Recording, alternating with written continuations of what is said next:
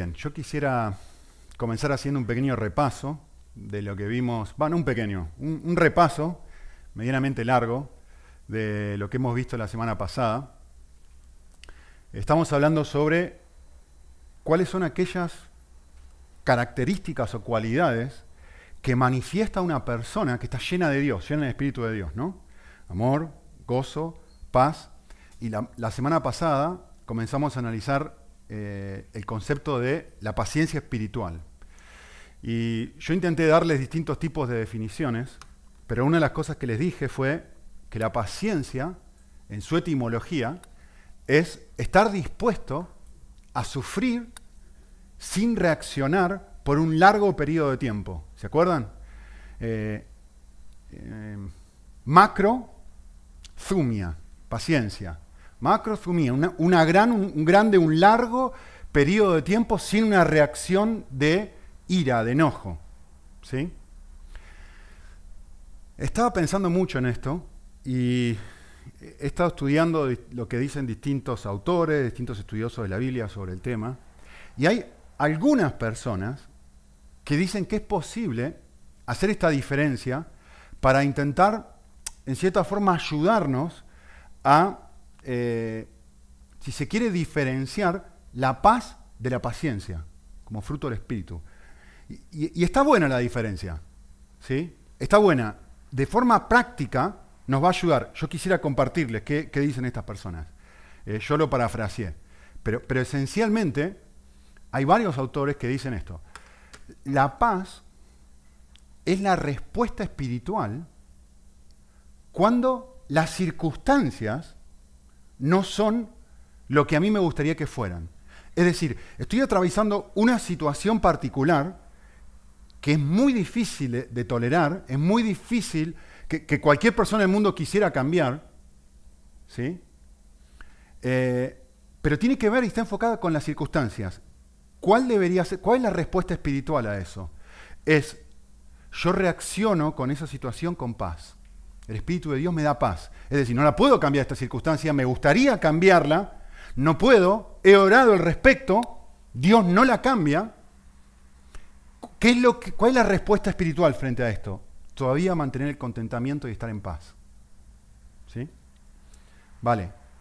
La paciencia es la respuesta espiritual cuando las personas no son o no actúan cuando a mí me gustaría, o como a mí me gustaría que lo hagan. Es decir, una es la reacción a las circunstancias, paz interior a pesar de no poder cambiar la situación, la otra es la respuesta a no poder cambiar la forma de pensar de una persona que de alguna forma me está hiriendo o está en contra de lo que yo pienso. ¿Qué es eso? Tengo que ser paciente con esa persona. Está buena la diferencia. Estudiando eh, el término del Nuevo Testamento, a veces se usa de forma intercambiable. Eh, entonces no hay que ser extremadamente tajante en este sentido, pero por ahí ayuda a la hora de, de, diferenciar ideas. ¿sí? ¿Por qué? Porque si lo piensan un momento, ambas tanto la paz como la paciencia tienen en común que demandan un acto de rendición a la soberanía de Dios. Es decir, hay una circunstancia o hay una persona, mi jefe, mi marido, eh, un compañero de trabajo, alguien en la iglesia, en Argentina diríamos que no me banco, que, que, que es muy difícil y que se opone a mí de alguna forma, y la respuesta es yo, yo me rindo a esto. No trato de cambiarlo, no trato de cambiarlo, me rindo. ¿Cómo me rindo en esta situación? Con paz. ¿Cómo me rindo en esta situación? Teniendo paciencia sobre esta persona. Hay un acto de fe de mi parte, una confianza en que Dios ha puesto esto y que por alguna razón que yo todavía no he podido descubrir, no ha querido quitarlo. ¿Sí? Vale, quisiera decir algo más sobre esto. Importante. Ninguna de estas dos respuestas necesariamente anula, escúcheme lo que voy a decir ahora, ¿eh? ninguna de estas dos respuestas espirituales necesariamente anula el deseo interno de que esa situación cambie. ni tampoco anula la posibilidad de que yo ore para que esa situación cambie. Muy importante entender esto. ¿Sí? ¿Qué quiero decir? Quiero decir que esta respuesta de paz y que esta respuesta de paciencia, paz frente a las circunstancias, paciencia frente a personas que me están hiriendo o lo que sea que estén haciendo, no son incompatibles con un deseo sano interno de que las personas o de que las circunstancias cambien. No, son contradictorios. ¿Se entiende? Eh, a mí me ayuda mucho, muchísimo, muchísimo, eh, pensar, porque el budismo tiene algo para decir con respecto a esto. Algo muy serio para decir que merecería la pena, que merece la pena analizarlo. Porque si tienen razón estamos en problemas. ¿Sí?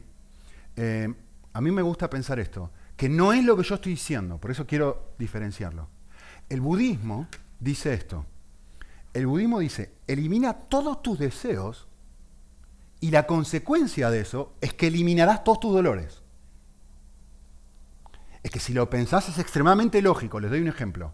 Vamos a decir que yo quiero un coche nuevo. Quiero un coche nuevo y me, y me obsesioné con el coche nuevo. ¿Y qué sucede? Tengo un deseo, ¿no? ¿Qué sucede dentro mío? Sufro porque no puedo tener ese coche. Pues es muy caro, quiero un Mercedes. Entonces sufro y me pongo ansioso y trabajo de más para poder ahorrar para comprarme ese coche o lo que sea que quiera, da igual. O quiero una pareja. Entonces sufro porque no puedo tener esa pareja. El budismo te va a decir esto. El budismo te va a decir, elimina este deseo. ¿Y cuál es el resultado de eso? No vas a sufrir por no obtenerlo. Es muy lógico y tiene sentido. No es eso lo que yo estoy diciendo. No es eso lo que el cristianismo dice. Y es muy importante entender la diferencia. Es muy importante entender la diferencia. Porque Dios no es un Dios budista. ¿Sí? Esto no es lo que yo digo. Por eso digo que es compatible. La paz, la paciencia es compatible y no anula el, el deseo interno de que yo quiera que algo cambie. Ah, ah, ah. ¿Sí? Porque hay muchas cosas injustas en el mundo que deseamos que cambien. Hay muchas cosas feas en el mundo que deseamos que cambien. Y no desear que cambien sería pecado. Miren qué loco. Entonces, por favor, que nadie me malentienda lo que digo. Esto es lo que dice el budismo. ¿sí? Bien, ¿qué dice el cristianismo? El cristianismo dice esto. El cristianismo dice, desea a Dios por encima de todas las cosas y el resultado de eso, de estar en comunión real con Dios, sobrepasará el dolor que te causan tus dolores. El cristianismo dice esto. Miren, piensen esto. Esto es muy. Yo sé que suena medio filosófico y medio extraño, pero el budismo te deja sin nada. Lo que el budismo hace es decir, no desees nada, por lo tanto, ¿qué es el éxito espiritual? no desear nada, te deja sin absolutamente nada. El cristianismo te da todo. Te da al ser más increíble del universo, Dios. El cristianismo no te deja vacío, no te pide que anules tu deseo, te pide que redirijas ese deseo al único que es capaz de satisfacerlo. te lo da todo y mucho más de lo que vos jamás soñaste. Él. Dice el Salmo 37.4. Me, me encanta, está buenísimo este salmo. Dice así, pon tu delicia en el Señor. En otras palabras, nuestro lema como iglesia, ¿no? Disfruta a Cristo. Disfruta a Dios. Que Dios sea tu tesoro último y entonces, cuando Él está arriba de todo, Él te concede las peticiones de tu corazón. No dice, ah, no, no, Él te deja sin nada. No, lo que Él dice es esto. Hay un orden que debe estar presente en tu corazón. Este orden es así. Primero yo y luego todas las cosas. Cuando tu corazón funciona así, tu corazón funciona de forma excelente. Ahora te puedo bendecir. Ahora te puedo dar un montón de cosas. Ahora te puedo dar un ¿Por qué? Porque vas a saber, perdón, vas a saber manejarlas. Vas a saber cómo funcionar con esas cosas sin apretarlas, sin obsesionarte con esas cosas. Que es justamente la tendencia, ahora lo vamos a ver, ¿eh? lo voy a hacer práctico esto ahora. Justamente es esa la tendencia de la persona impaciente, quiere lo que quiere lo quiere ahora y no le importa más nada que lo que quiere. Entonces, ¿qué hace en el proceso? Lastima a los demás. El impaciente lo que hace es, tiene una meta, tiene un objetivo, da igual lo que sea, y en ese buscar su objetivo, importa tres pepinos el resto del mundo. No hay amor. Hay amor por lo que quiere. El cristiano, como ya tiene lo que más quiere Dios, ahora puede esperar por el resto de cosas. Y las tiene con manos abiertas. Dios puede sacarlas o puede ponerlas. Las tiene con manos abiertas. ¿Ven la diferencia? Por eso tiene el corazón verdaderamente lleno. Muy bien. Estamos repasando un poco y agregando lo que dijimos la semana pasada, ¿sí? Ahora, yo la semana pasada les dije algo que no llegué a elaborarlo mucho. Ah, otra cosa que quería decir antes de pasar a esto. Eh, la clave del cristianismo es esta, que es lo que dije recién. Eh, no tenés que eliminar tus deseos, lo que tenés que hacer es no idolatrarlos. Justamente eso, tenerlo con manos abiertas. Podés desear todo lo que quieras, que no sea intrínsecamente pecaminoso, lógicamente, ¿no? Podés desear lo que quieras, pero podés desearlo sin elevarlo a la posición que tendría que tener Dios. Es decir, este es mi deseo y Dios está acá abajo. Sin transformarlo en una demanda. Ahora, Dios está acá arriba, este es mi deseo, está acá abajo. Fantástico, desea lo que quieras. Porque finalmente tu primer deseo es Dios. Y si Dios está en su lugar, Él te ayuda. hay momentos donde te quita y te saca cosas. O hay momentos donde te dice, hijo, hija, hay que esperar. Bien, yo les dije la semana pasada, o, intenté reflexionar en esto. Es fabuloso. Cuando uno estudia el pasaje que estudiamos Santiago, uno dice, ¿por qué la paciencia es tan importante para Dios? ¿Cómo puede trazar, se acuerdan el, arroyo, ¿no? ¿Cómo puede decir, mira, la persona inmadura está de este lado, la persona madura está de este lado, y lo que transforma a una persona inmadura en alguien maduro es la paciencia? ¿Cómo para Dios algo que para mí es tan poco valioso puede tener tanto valor? Y yo lo que les dije la semana pasada es, los desafía a pensar en 1 Corintios 13, 4, donde el texto nos sorprende diciendo que la primer característica del amor es la paciencia. Y, realmente merece la pena preguntar por qué, ¿no? De todas las cosas que podría decir sobre las cualidades del amor, 1 Corintios 13, ¿qué es lo primero que dice? El amor es paciente, bla, bla, bla, bla, bla, y sigue diciendo cosas. Em, ¿Saben lo que está diciendo este pasaje? Este pasaje está diciendo, es imposible amar sin ser paciente. El amor es paciente. Si yo tuviera, voy a hacer una confesión, me, humilla mucho, yo se lo dije la semana pasada, ¿eh? mi lucha número dos es la paciencia.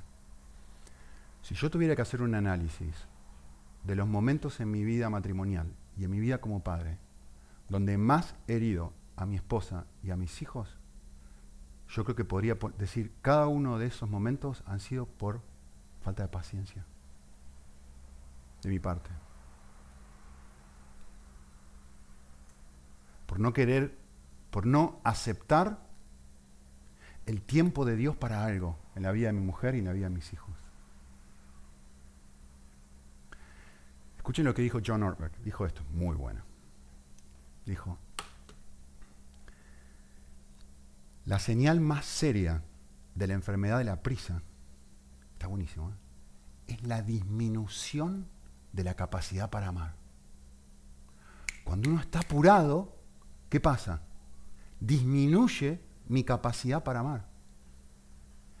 El amor y la prisa son incompatibles.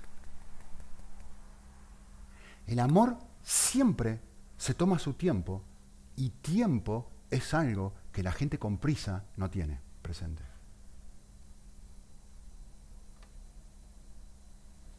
Se los voy a hacer más práctico. Esto es algo que escribí en el nuevo libro. Miren si uno necesita paciencia o no necesita paciencia para amar. Amar lleva tiempo. Servir lleva tiempo. Escuchar lleva tiempo. Tener empatía con alguien que está sufriendo lleva tiempo. Sentir el dolor del otro lleva tiempo. Llevar la carga del otro lleva tiempo. Tener intimidad con una persona lleva tiempo. Ser atento a alguien lleva tiempo, que el apurado no tiene. Agradecer de corazón lleva tiempo. Saludar lleva tiempo. Alegrarse con la alegría del otro lleva tiempo. Visitar a una persona lleva tiempo. Aconsejar lleva tiempo. Enseñar con sabiduría lleva tiempo. Explicar algo lleva tiempo. Esto me cuesta tanto con mis hijos. ¿Soy el único? Corregir tiernamente lleva tiempo. Y la persona que está apurada quiere que las cosas se hagan rápido. Disciplinar con amor lleva tiempo. Padres, esperar el cambio de otros lleva tiempo. ¿Lo ven? Este hombre tiene razón. La prisa es incompatible con el amor. Y por eso 1 Corintios 13 es correcto. El amor es paciente. Les leo un pedacito más. ¿Por qué la paciencia es tan valiosa para Dios? Porque la falta de paciencia destroza las relaciones, las aniquila, reduce a las personas a instrumentos, las convierte en esclavas de mis objetivos. Miren lo que dice la prisa. La prisa dice esto, ayúdame a lograr lo que quiero o apártate de mi camino. Eso es lo que dice la prisa. Miren cómo conduce una persona en la calle y se van a dar cuenta.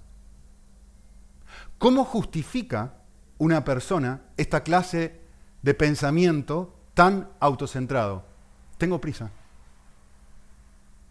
Como si eso fuera un justificativo suficiente como para vivir de forma insensible. Falta amor. El que está apurado no puede amar.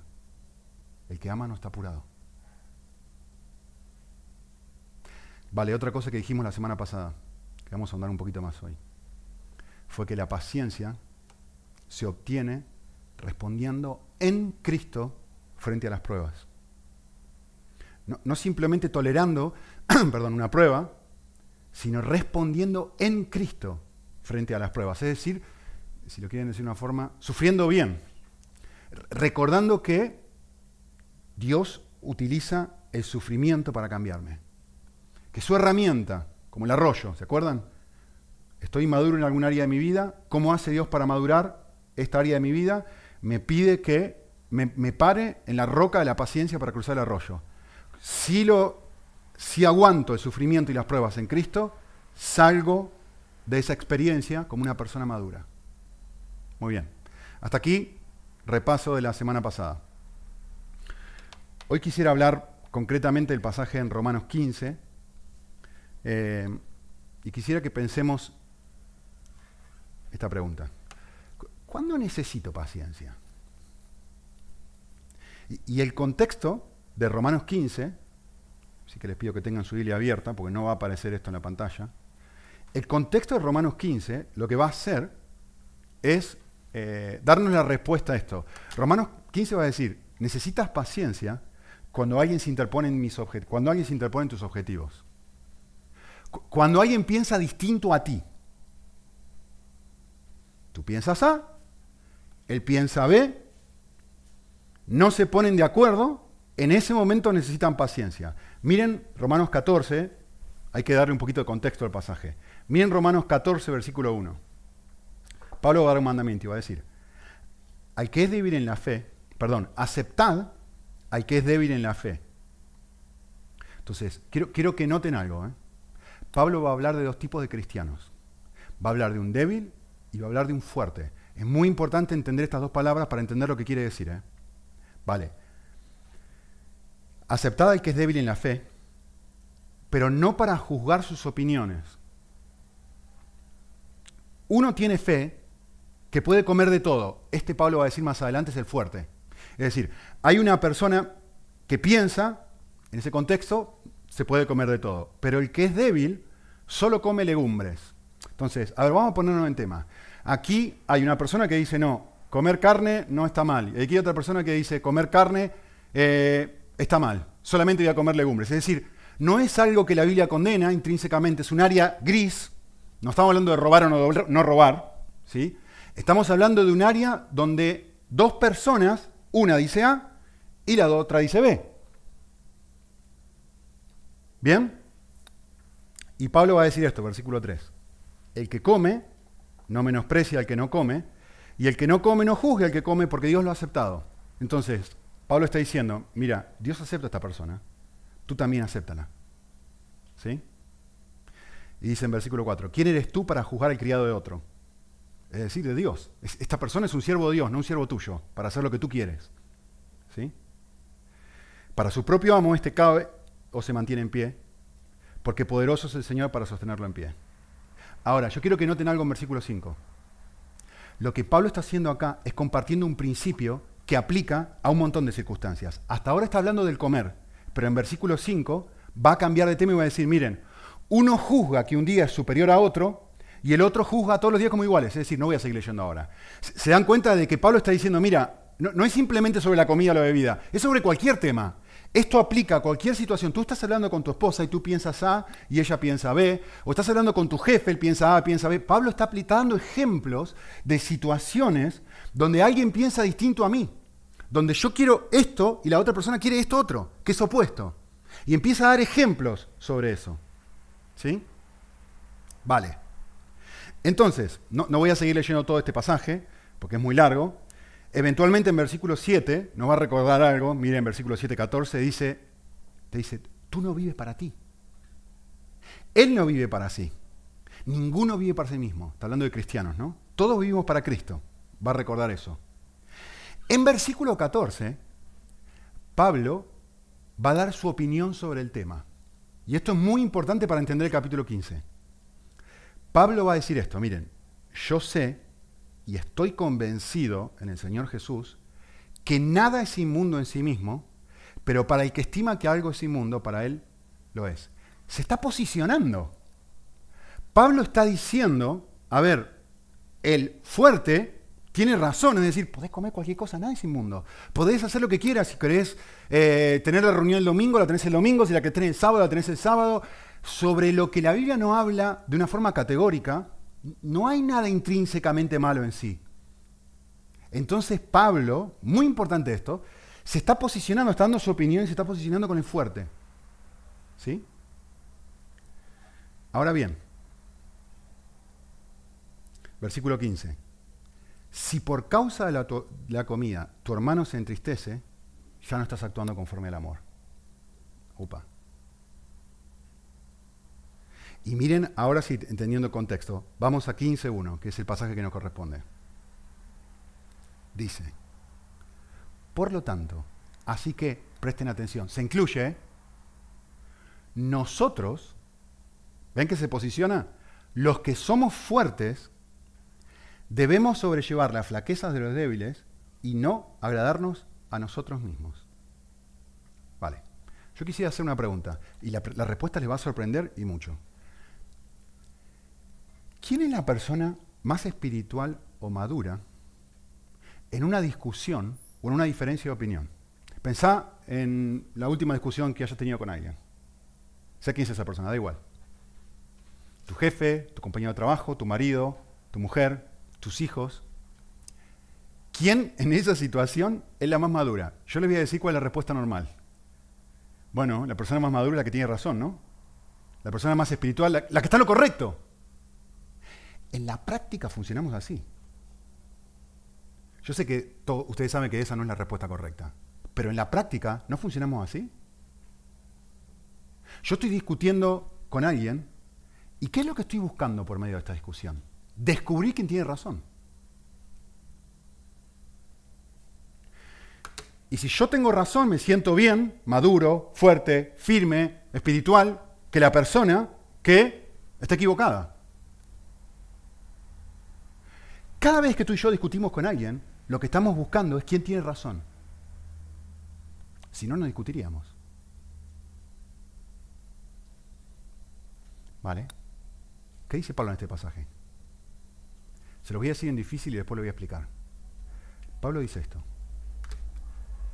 La persona madura es aquella que teniendo razón puede cargar sobre sí todas las consecuencias negativas que le genera la inmadurez de la otra persona. Lean la frase y piénsenla mientras yo la repito. La persona madura es aquella persona que tiene razón sobre el tema, pero que puede cargar sobre sí todas las consecuencias negativas que le genera la inmadurez de la otra persona. Miren lo que dice el texto.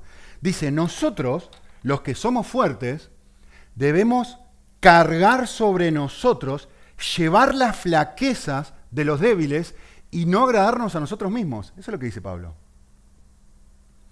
¿Qué quiero decir con esta frase media extraña? A ver, pensá un momento. ¿Qué es lo que, ¿A qué me refiero cuando yo digo que tengo que cargar todas las consecuencias negativas de la situación? Tú piensas A, la otra persona piensa B, y tú sabes que tienes razón. ¿Qué significa ser paciente y no exigirle a otra persona que cambie de opinión? Significa que probablemente o seguramente, yo voy a tener que dejar de hacer algo que me gusta. Tengo que sobrellevar eso. Voy a tener que hacer algo que no me gusta, lo que dice la persona. Miren cómo empiezo a cargar con cosas, ¿no? Y además, voy a tener que vivir, voy a tener que llevar toda esta experiencia consciente de que yo tengo razón y la otra persona está equivocada. Y que probablemente nos vamos a estrellar. tiene que estar dispuesto a cargar sobre sí mismo las consecuencias de la inmadurez de la otra persona. Cristo con los discípulos. Señor, ¿querés que traigamos... ¿Por qué no haces descender fuego sobre esta ciudad? Mira qué terrible que es esta persona. Si verdaderamente eres el Hijo de Dios, ¿por qué no te bajas de la cruz? Paciencia, paciencia. Jesús le lava los pies a los discípulos ah, ah, esto nos rompió el corazón, los, destroza, los destroza, destroza el corazón de los discípulos. El Dios del universo lavando los pies de los discípulos. ¿Qué hacen a los cinco minutos? Se ponen a pelearse por ver quién es el mayor. Justo lo opuesto a la experiencia emocional que acaban de tener recién. Y el Señor, a ver, yo soy estado en el lugar del Señor, digo, váyanse todos, me busco otros doce, no muero ni loco por ustedes. Paciencia dispuesto a llevar las consecuencias negativas que genera la inmadurez de la otra persona. Esto es madurez. Esto es ser espiritual. Esto es ser fuerte. ¿Vos sabés el nivel de fortaleza interna que requiere esta clase de respuesta? Esto no es difícil, esto es imposible. Y como vamos a ver un momento, en Cristo, ahora tengo la capacidad de responder de esta forma. Porque sin Cristo me dan ganas de sacudir a la persona, agarrarle los pelos y decir, pero ¿cómo puede ser tan inmadura? ¿No? Vale, quiero que piensen un poquito más, vamos a trabajar un poquitito más esto. Vamos a pensar en dos personas y vamos a ponernos en contexto. El fuerte, ¿sí? en el contexto de Romanos 15, está en lo correcto. ¿Qué es estar en lo correcto en este caso? Eres libre. Eres libre en Cristo para comer carne, comer legumbres, hacer lo que quieras, eres libre. Eres libre para durar un día o para jugar un día superior a otro, para no jugar un día superior. Eres libre. Esa persona está en lo correcto. ¿Sí? Vale, luego hay otra persona, que entre paréntesis es un cristiano, que piensa B y todavía es débil en este contexto. Es decir, está equivocado, dice, no, no, no, pero si no voy a la iglesia un domingo y tenemos la reunión el lunes, ¿qué va a pensar Dios? O si en realidad esta comida está sacrificada a los ídolos y yo me la como, y, es débil en su fe. ¿Sí? Está equivocado. No, tendría por qué pensar esa clase de cosas. ¿Sí? ¿Quién está en lo correcto? ¿Quién es el maduro? Nosotros pensamos este. Y Pablo va a venir y va a decir esto, miren. Si la diferencia de opinión se transforma en una discusión con esa persona, en una actitud de crítica hacia esa persona, o en una distancia emocional con esa persona, ambos son inmaduros. Da igual quién esté en lo correcto o quién esté equivocado. Si la respuesta del fuerte, entre comillas, que está en lo correcto, ¿sí? Genera una discusión. Piensa en el matrimonio. A ver, alguien que no diga presente a esto. No, no, no, te grité porque hiciste tal cosa. Puede ser que tenés razón. Puede ser que es correcto. Pero eso no te da la piedra libre para pecar. No, no, te ignoro. Hay dos reacciones, ¿no? La volcánica, ¿se acuerdan? Y la del iceberg. El que tiene un corazón más tipo volcán, explota. El que tiene un corazón más tipo iceberg, como hemos visto a veces, se queda callado, más frío, se queda callado, no dice nada. Distancia emocional de la persona, pero está envenenadísima contra el otro. Pero está en lo correcto. Entonces tengo la libertad, lo convenzo a mi cerebro de que tengo la libertad de poder reaccionar de esta forma, poder criticarte porque has hecho algo que a mi criterio es incorrecto y lo es, o tengo la libertad de tener una distancia emocional de ti porque has hecho algo incorrecto o que a mí me duele. Y Pablo va a venir a decir, si tú no aceptas a esta persona como Dios te ha aceptado a ti, en tu inmadurez, en tus heridas y con tus luchas, no es que tú eres más maduro que esta persona, los dos son iguales. Los dos son exactamente iguales. Inmaduro es la persona que quiere tener la razón a toda costa. Nosotros, los que somos fuertes, debemos sobrellevar. Ah, no, no, pero un momento. Eso es muy difícil. Ah, ahora te diste cuenta que eres tan débil como la persona a la que estás criticando. Y yo pensaba que el débil era ella. Y yo pensaba que el débil era él. Y de repente cuando uno mira lo que Dios espera de nosotros, y dice, hay un momento, yo estoy en el mismo bote que esta persona, soy igualmente débil. Él o ella con su lucha y yo con mi propia respuesta a su lucha. ¿Lo ven? No, voy a acampar demasiado acá, quizá la semana que viene hablar sobre esto, pero algo sobre la distancia emocional. Porque dentro de la iglesia, en cierta forma, están estas tres realidades, ¿no? Una discusión, cuando yo tengo una discusión con alguien, en cierta forma se ve que no soy paciente. Es que, está a flor de piel, ¿no? Todo mundo, es algo externo que todo el mundo puede ver y todos están discutiendo. Por ahí, si es en casa, nadie lo puede ver, pero, tú te das cuenta que metiste la pata. Si discutiste con tu mujer mal, me refiero, ¿no? Con tu marido. E, e, eso es más visible, de que no soy una persona paciente. Luego está la crítica, es decir, la discusión es algo que yo hago con la persona con la que tengo el problema. La crítica es algo que yo hago con un tercero. Es decir, como no tengo el coraje para hablar con esta persona y soy un cobarde, entonces que la Biblia me dice, yo tengo la libertad de hablar con esta persona, bien. Como soy un cobarde, entonces, cuando esta persona no está presente, empiezo a hablar mal de esta persona. Porque Nico probablemente tengas razón. Seguro que si decís algo negativo de mí, seguro que tenés razón. Seguro, seguro, seguro. Pero si estás diciéndolo delante de otra persona y no a mí, delante mío, automáticamente, según Pablo, ya tenés un problema. Como yo tengo un problema. Los dos tenemos un problema. Esto es muy simple. Yo tengo una, regla que me ayuda mucho. Eh, si voy a decir algo negativo de una persona que no está, no, ah, mejor dicho sí, nunca voy a decir algo negativo de una persona que no esté presente. Bien que simple. Siempre voy a decir un montón de cosas lindas sobre la gente que no está presente. Eso sí, decís lo que quieras, si es algo bonito.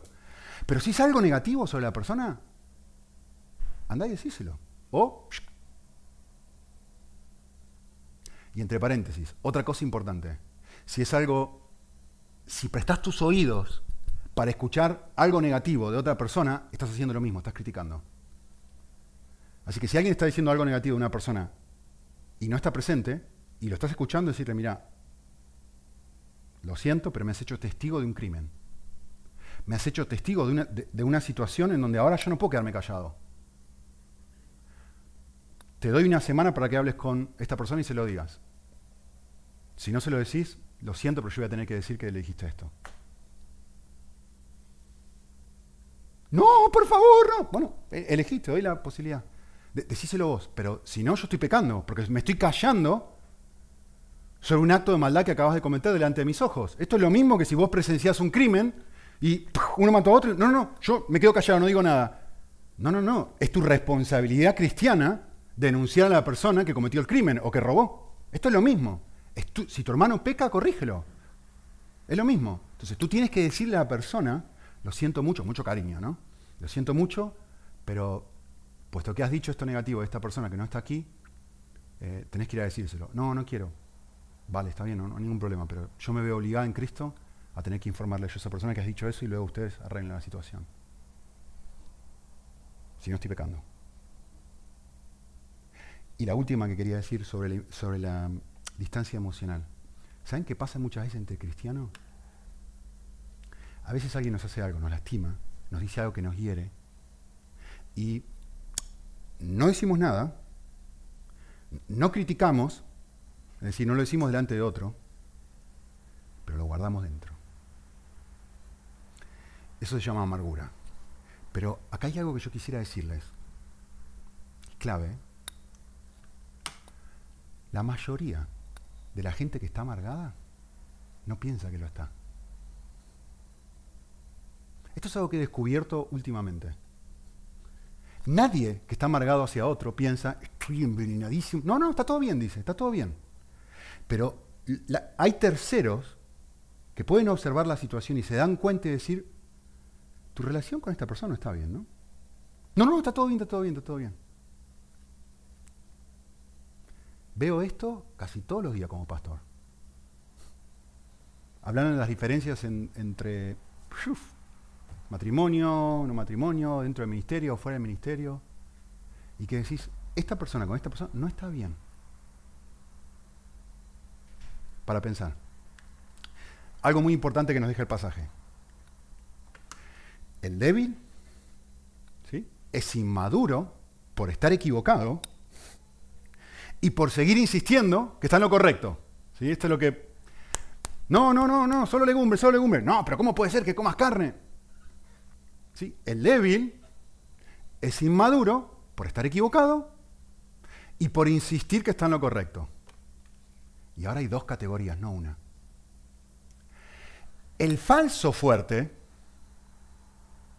escuchen bien, el falso fuerte es inmaduro por estar en lo correcto y por insistir en que lo está. Ese es el falso fuerte. Sí, sí, está en lo correcto, pero insiste tanto y no es paciente. ¿Lo ven? El verdaderamente fuerte es el que es paciente con la debilidad del otro.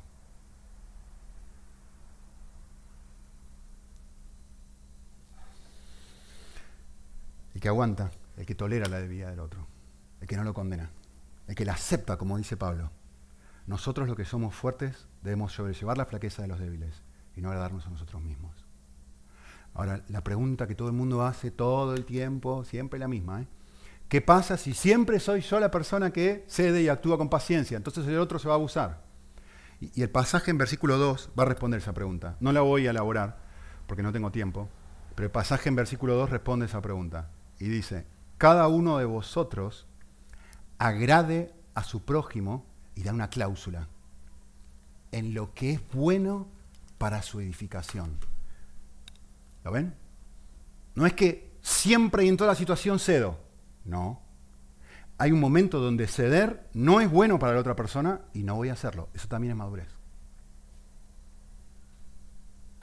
Eh, voy a aplicar un consejo de Agustín eh, y lo voy a parafrasear. Esto es muy simple. Te va a ayudar en la práctica. Cede cuando estés tentado a no ceder, no cedas cuando estés tentado a ceder. Te va a ayudar. Hay personas que son inflexibles y que constantemente dicen no, no, no, no, no, porque esto es bueno para dosificación y nunca ceden. Y hay personas que son el polo opuesto, siempre ceden. Entonces, ayuda a pensar, si tu tendencia es ceder, pues Dios seguramente quiere entrenarte a que no cedas. Si tu tendencia es nunca ceder, pues al revés. Por eso lo que dijo Agustín ayuda. Va, lo reciclé, él no dijo eso, yo lo reciclé. Vale. Versículo 3, algo importante. Eh, ¿Qué es lo próximo que va a hacer Pablo?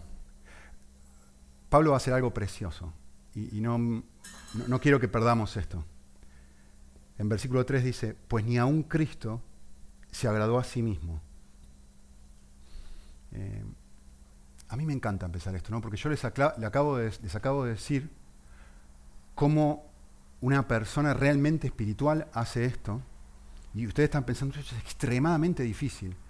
Y, para mí el desafío que pone este pasaje es esto, es, puedes actuar con paciencia, o mejor dicho, debes actuar con paciencia porque puedes. Porque en Cristo puedes. Porque Él lo hizo por ti. Porque Él tuvo un nivel de paciencia y tiene un nivel de paciencia tan enorme con tus propias luchas y no se agradó a sí mismo, como dice el versículo 3, sino que se cargó toda la porquería tuya y mía, porque Cristo lo hizo por mí, yo entonces sí puedo hacerlo por, otros. En esto encuentro yo el poder para actuar de la forma que yo les estoy diciendo. Y lo próximo que va a decir Pablo, no se preocupen, no vamos a ver el pasaje de Santiago tampoco. Yo sé que algunos tienen sus bosquejos eso y dicen, Nico, ¿cuándo vas a parar? Tranquilo, se lo vamos a ver Romanos. Eh, en el versículo 4, lo que Pablo va a hacer va a ser algo extremadamente interesante. Eh, va a decir esto, porque todo lo que fue escrito en los tiempos pasados, en este contexto hablando del Antiguo Testamento, para nuestra enseñanza se escribió, a fin de que por medio de la paciencia y del consuelo de las escrituras tengamos esperanza. En otras palabras, Pablo está diciendo, mira, si, tú analizas el Antiguo Testamento, vas a encontrar un montón de historias que cuentan cómo hubo personas que fueron pacientes y te van a desafiar, por eso dice, por medio del consuelo de las escrituras, si vos mirás esas historias, vas a encontrar un enorme consuelo para tu propia lucha con la paciencia de cómo Dios actúa con personas así. Así que yo quisiera mirar simplemente y rápidamente un ejemplo del Antiguo Testamento. Y quiero que piensen esto, quiero que piensen en Josué y Caleb. ¿Sí? Vayan al Antiguo Testamento. Estamos frente a la tierra prometida, el pueblo acaba de salir de Egipto, ¿sí? y el pueblo eh, envía a dos espías para ver si, ¿se acuerdan? Si la tierra, cómo era la tierra, cómo era la gente, etc. Bien, vuelven esos dos espías, dos de estos dos espías, de estos doce, son Moisés, eh, Josué y Caleb. ¿Sí? Pónganse en situación. Esta gente está arriesgando su vida. ¿eh? No es, bueno, me voy a Cádiz, a la playa, porque la arena es más blanca y está más lindo, es más amarilla. No es, me voy de paseo a esta tierra. Es, me voy a inspeccionar, me pueden matar. A ver, ellos hablan una lengua, el pueblo judío a otra lengua completamente diferente, físicamente se ven de otra forma, no es una cultura multicultural. Es que tú entras, ¿vieron cuando, si eres de pueblo, cuando alguien entra al pueblo, todo el mundo lo mira, todo el mundo sabe, este no es de aquí. En ese momento, pero muchísimo más. Esta gente está arriesgando su vida. ¿Sí? Ellos obedecen a Dios, confían en Dios, y hacen, ponen su vida en riesgo, vuelven y de los 10, perdón, de los 12, son los únicos dos que traen un reporte positivo. ¿Sí? ¿Qué hacen ellos? Confían en Dios y alientan a todo el mundo a confiar en Él. Buenísimo. A ver qué les regala Dios a esta gente que confía en Él. Lo miren sus circunstancias. Lo próximo que pasa es las mismísimas personas por las que ellos arriesgan su vida, las quiere apedrear. a estos dos que están confiando en Dios. Qué injusto. O sea, yo estoy arriesgando mi vida por todos ustedes y ahora ustedes quieren apedrearme. Es una locura si uno lo piensa un momento, ¿no? ¿Por qué los quieren apedrear? Por creer en Dios. Pero en serio, yo estoy haciendo todo bien. Yo estoy confiando en Dios, yo estoy obedeciendo a Dios, estoy haciendo todo y estoy haciendo todo esto encima para esta gente y esta gente me quiere apedrear porque estoy creyendo en ti. Parece bastante injusto, ¿no? Vale. La historia continúa.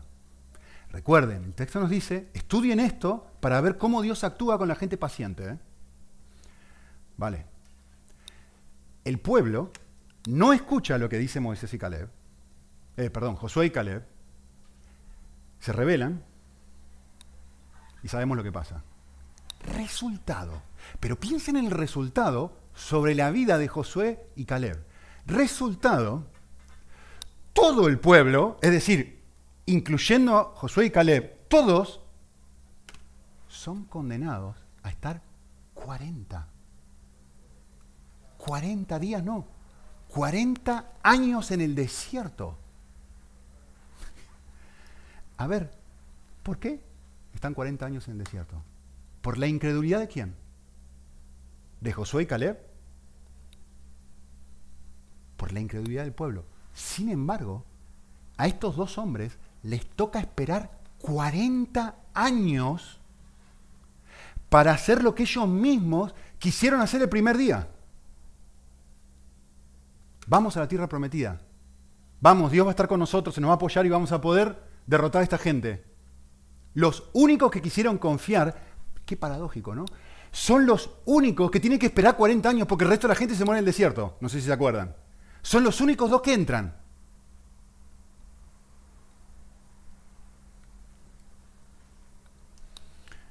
¿Cuál es el objetivo, según Pablo, de esta historia y de todas las historias del Antiguo Testamento? Todo lo que fue escrito en tiempos pasados para nuestra enseñanza se escribió a fin de que por medio de la paciencia y del consuelo que generan las escrituras, tengamos confianza. Josué espera 40 años, tiene 40 años de paciencia. Recién después de 40 años, obtiene y puede lo que tanto quería, llegar a la tierra prometida. Pero no solamente entra en la tierra prometida, sino que lidera la conquista. Un jovencito de este lado del arroyo, 40 años en la roca, después de 40 años, un líder. ¿Se le pasó a Dios todo esto? ¿Fue injusto Dios con este hombre? O quizá el objetivo de Dios es distinto a nuestro objetivo y el objetivo de Dios es la madurez.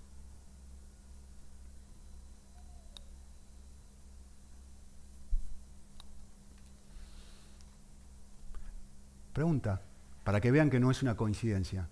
¿Quién fue el mentor de Josué? Moisés, ¿no?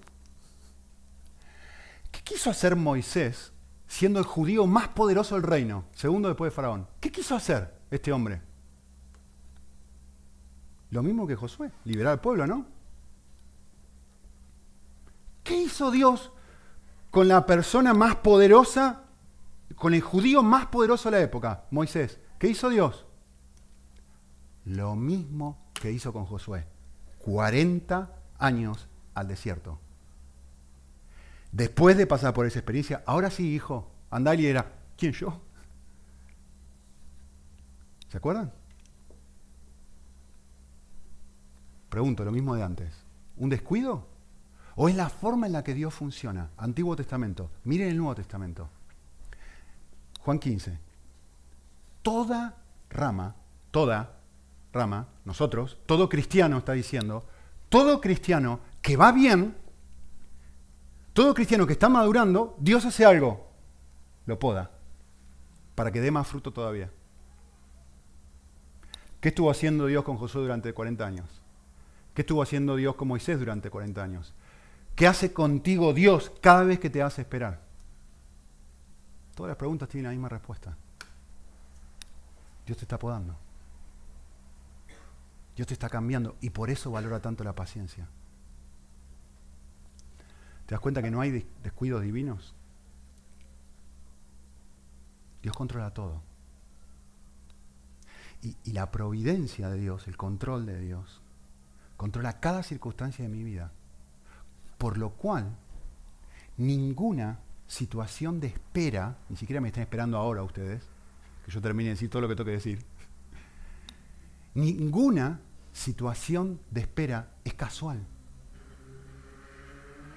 Toda situación de espera es intencional porque Dios está llevando a una persona inmadura, como dijimos la semana pasada, Santiago, haciéndola pasar por un espacio y un periodo de muchísimo mayor largura de lo que cualquier persona querría pasar, 40 años.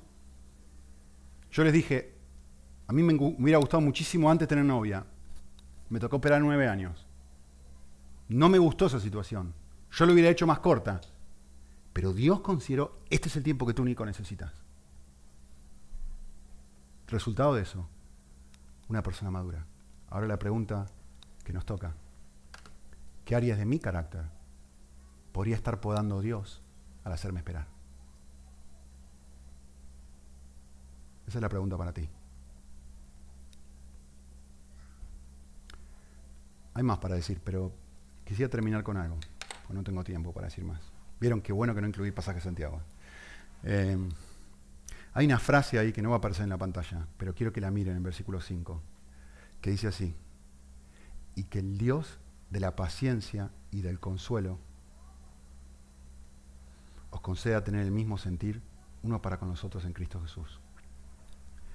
El pasaje dice esto. ¿Se acuerdan lo que dijimos el último día, no? Y que el Dios eh, que tiene una macro capacidad de esperarte, el Dios de la paciencia. El Dios que tiene una, una larga, una enorme, una gran capacidad de esperarte ahora a ti. Y dice el texto, y el, el Dios que tiene una macro capacidad de consolarte a ti, hay dos características que pone, el Dios de la paciencia y el Dios del consuelo. Es decir, él tiene la capacidad de esperarte durante este periodo de tiempo que tú y yo desvariamos, que, llegamos, que vamos de, persona inmadura a persona madura. Él tiene una macro paciencia para esperarte, pero no solamente para esperarte, sino para también durante ese periodo de tiempo consolarte. Y termino simplemente con una historia. Eh, entiendo que es una historia verdadera, no recuerdo dónde la escuché, pero me parece tan linda. Eh, un niño estaba jugando en una laguna, creo que era en Florida, Estados Unidos. Estaba jugando en una especie de, pantano así, y un cocodrilo lo agarró y lo, mordió, lo agarró de las piernas, obviamente para comérselo. Su padre estaba ahí, y el padre, por supuesto, lo que hizo, salió corriendo desesperado, volvió a agarrar al niño, y creo que otras personas lo ayudaron, no sé. Finalmente lograron sacar al niño de las fauces de cocodrilo, ¿no? Y luego le hicieron una entrevista a este niño, en donde estaba en silla de ruedas, creo. Le hicieron una entrevista donde la persona que le estaba haciendo la entrevista dijo, ¿podrías por favor mostrarnos las marcas? ¿Te molestaría mostrar las marcas de la pierna de lo que te hizo el cocodrilo? Y el niño mostró y obviamente estaba todo lastimado, ¿no? Pero el niño dijo algo, fue fabuloso. Dijo, eh, tengo también otras marcas. y se levantó la camisa y tenía todo lastimado así. Le dijo, estas son las marcas de mi padre, que nunca estuvo dispuesto a soltarme.